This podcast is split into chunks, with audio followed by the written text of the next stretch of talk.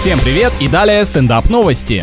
В Британии испытывают ракету, летающую на пластиковых отходах. Топливо считается более экологичным, а его мощности будет достаточно, чтобы доставлять аппараты на околоземную орбиту. Раньше мы выбрасывали мусор, теперь он будет помогать вышвыривать людей с поверхности планеты. По словам экспертов, с помощью переработки полиэтилена высокой плотности можно создавать нетоксичное космическое горючее. Вот наконец и получат рабочие места те ребята, которые по помойкам и свалкам бутылки пластмассовые собирают. Настал таки их звездный час.